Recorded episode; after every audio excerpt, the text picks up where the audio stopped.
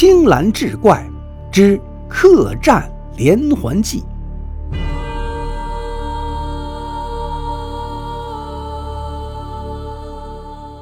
话说明朝时候，陕南阳城西郊有一家富顺居客栈，生意红火。一天下午，客栈门外响起吵闹声，店伙计跑出来一看，只见一高一矮两个年轻人正相互指责对方，吵了半天，似乎是有了个结果。一个人挑着担子，两头各是一个坛子，另一个则扶着进了客栈。掌柜金石信笑脸相迎，请问两位客官用点什么？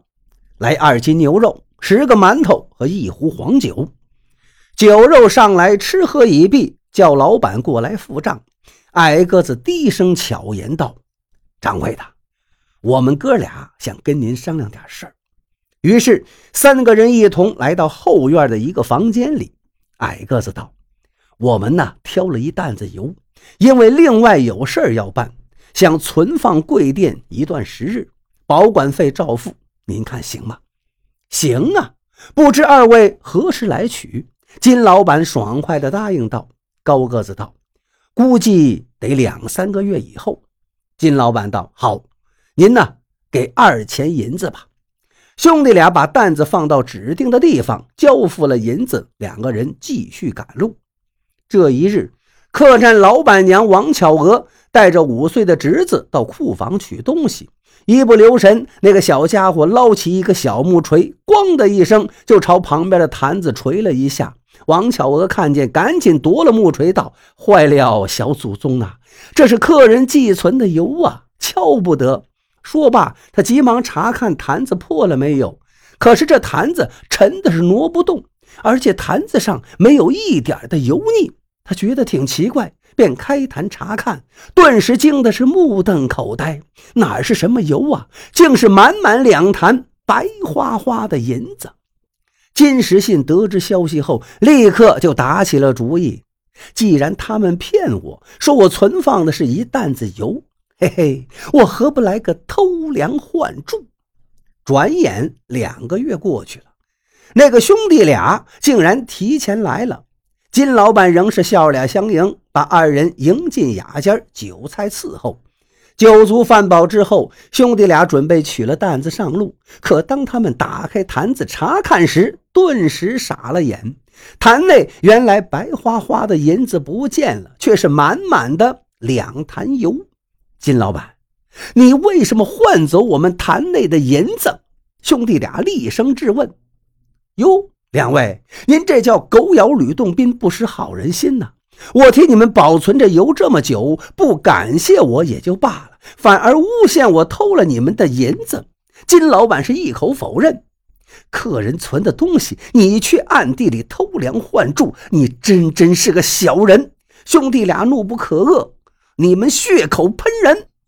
金老板也是针锋相对，不还我们的银子，就砸你的招牌！兄弟俩说着就要准备动手，谁敢动一下，我就劈了谁！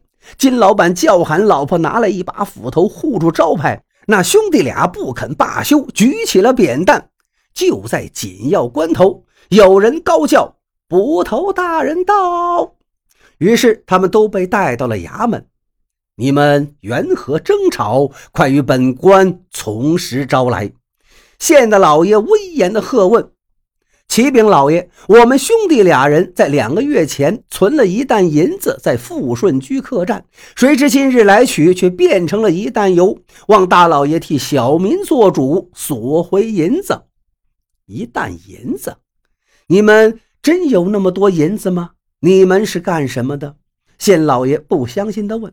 兄弟俩同声道：“我们是在汉江里淘金的。”我们淘到金子卖了，换成银子，因为要去别处继续淘金，银子不便带走，才寄存到他家的。想不到他们就黑了心。县官下堂查看兄弟俩的双手，果然皮肤粗糙，指甲缝里有河沙的痕迹，看来说的是实情，便逼视着掌柜金石信。金石信，你竟敢黑了心，昧了人家的银子，大老爷冤枉啊！明明他们寄存到我店的是一担油，而今他们却敲诈我，硬说是一担银子，还望老爷明察，还小民一个清白。他是放屁！两兄弟又骂了起来，眼看剑拔弩张，县老爷这眉头也皱成了一个疙瘩。正在此时，一个年轻的衙役跑进来道：“禀老爷，不好了！城南三柳树村的王狗娃死了。”县的老爷一愣：“王狗娃是谁？怎么死的？”衙役道：“我听村保说，王狗娃是偷鸡摸狗的刁民。”昨天，王狗娃嫌他爹娘没给他找着媳妇儿，打骂了他的爹妈一顿后，到村头的小酒店喝酒。可他路过五郎庙门前时，走得好好的，突然跌倒在地就死了。大伙都说是菩萨显灵，把王狗娃给收了。县令道：“既然王狗娃是被神灵惩处，让村人们把他当成死狗埋了就是了。”师爷在一旁对县官道。大人，既然江对面的五郎庙里的菩萨很灵，咱们不妨让这下跪的四个人坐船到对岸的庙里，咱们当着神灵好好的审一审。县老爷一听，点头道：“好，好。”一伙人到了江边，因为前天下了大雨，又正值汛期，江里头一个浪头一个浪头的向下游滚去。县大老爷坐了一条大船，先过江。上船后说：“让这四个人分成两条小船，如果谁心里有鬼，嘿嘿，神灵一怒，到了江心是必然出事啊。”随后，这四个人先后被押上两条小船，因为是公差特意找的打渔船，船只只有四尺宽、五尺长。金石信夫妇又都是上了年纪的人，颤抖着上了船，船到江心颠簸个不停。金世信和老婆吓得脸色灰白，紧紧抓住船帮，就开始互相埋怨了：“神爷爷呀，千万别发怒呀！都是金石信惹出的是非。我当初不让这个老东西换人家的银子，他就是不听。你真是贪心呀！你就等着喂鱼吧。就是船不翻过了江，在神爷爷面前，我看你如何撒谎。”老婆王巧娥不停的埋怨：“都怨你。”若不是当初你去看人家的油，我又怎会知道是银子？是你惹事。金时信也没有好生气，老婆又顶了一句：“你心也不轻啊，干歪风邪气的事够胆量啊！哼，你还有脸说我？上次红姑那事儿不是你先出的主意，我会下手干那种勾当吗？”金老板瞪着老婆说：“幸而船并没有出事两拨人终于到了江对岸。”两个衙役和撑小船的船老大应声动手，把四个人推进庙里。船老大们脱去外衣，竟然是差役装扮的。他们跟县老爷嘀咕了一阵后，县老爷大声呵斥道：“好一个老奸巨猾的金时信，还不快把你做的好事从实招来！”金时信看看神像，哆里哆嗦，如实招了用油偷换银子的事实。县官说道。你俩可曾说完？金时信磕了个头，道：“小的说完了。”县官一拍桌案：“金时信，王氏杀人的事儿你们还想隐瞒到何时？”啊！这金时信和老婆一下跌倒在地。大人，我招，我都招。金时信这才如实把另一桩罪行招了出来。县官让人锁了金老板两口子，接着打官司的兄弟俩当场各拿了县官赠的一点银子后，谢过县官上路去了。可是他们并未挑走曾经争执不休的那一担银子。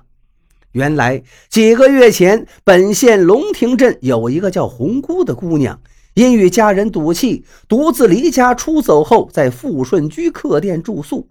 老板娘见红姑头戴一只金钗，很是值钱，就心生贪念。随后，她鼓动丈夫金石信先给红姑查理做了手脚，允许她占了红姑的身子后，把金钗送给她。金石信见红姑美貌，就答应了。当夜三更，他拨开门栓入室，害死了红姑，贪了金钗。红姑失踪，他的家人就报了官。有人向官府报告说。富顺居客栈有问题，因为他们发现有几天此店卖的包子肉馅很奇特，估计是人肉包子。可县官派人暗中查了一番，却未能发现什么。可是还有人接二连三提出富顺居客栈可疑，于是官府决定下大力气，慢慢的侦查富顺居。后来师爷就想了一个连环计，请了两个外地的亲戚装扮成客人，挑着一担银子来富顺居寄存，想试探他们。没想到这金老板果真是一个贪心之人，又一次伸出了黑手。其实，县官审案时，衙役跑来报告说，王狗娃经过五郎庙门前时被神爷天成一事，是师爷让衙役故意这样说给金老板夫妇听的。师爷祝县官由赖银案入手，终于制破了红姑被杀一案。